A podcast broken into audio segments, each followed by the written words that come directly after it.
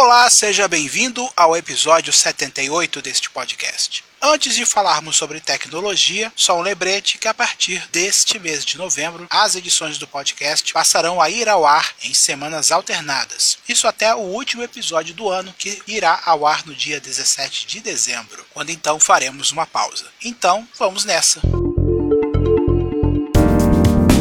Hoje nós vamos falar somente sobre a iminente chegada da Disney Plus ao Brasil. Três empresas anunciaram parcerias para a plataforma de streaming que vai estrear no próximo dia 17. A primeira delas foi a Globoplay. A partir da última terça-feira, dia 3, quem acessar o hot site ligado à Globoplay poderá fazer o pré-cadastro e contratar o um novo combo. Que combo? A partir de R$ 37,90, segundo o portal G1 que publicou esta informação, será possível assinar tanto o Globoplay quanto o Disney Plus. Inclusive há um pacote que você pode assinar os canais da Globo juntamente com o Disney Plus. Os descontos vão de 10 a 25% em relação aos produtos assinados isoladamente no plano mensal. Os atuais assinantes do Globoplay que contrataram o serviço diretamente pela web também poderão fazer upgrade para os combos. A pré-venda do Disney Plus no Brasil Brasil começou na última terça-feira e o serviço estará disponível, como falei, no dia 17 de novembro. As outras duas empresas que também anunciaram parcerias com Disney Plus para clientes foram o Bradesco e o Banco Next, poderão adquirir uma assinatura anual com dois, três ou seis meses grátis. O pagamento deve ser feito por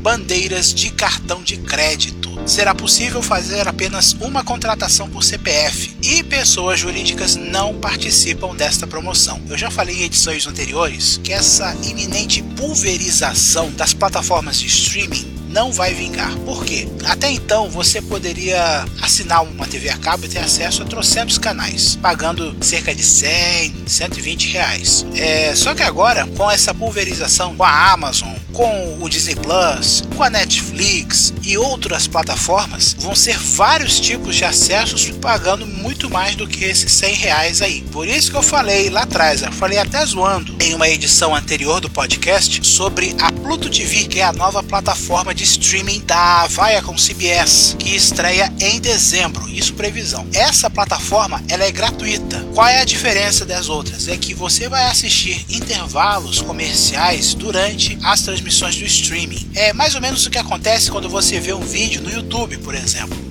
você é interrompido várias vezes. Claro, tem um aviso informando que o anúncio vai entrar em um determinado período de tempo e você pode assistir ao anúncio e depois continuar assistindo o programa que você estava vendo. Eu acredito que essa plataforma deve, pelo grupo que está por trás dele, que é a Viacom CBS, que é dona da Nickelodeon, da MTV, da Paramount, do Comedy Central e por aí vai, vai dar mais liga do que muitas plataformas pagas de streaming que estão saindo por aí. É aguardar para ver. Você pode ter acesso a este e outros episódios do podcast no arroba área do Marcel no Instagram e no Twitter. Chegamos ao final de mais um episódio. Agradeço a sua audiência e a gente se fala no próximo episódio. Até lá!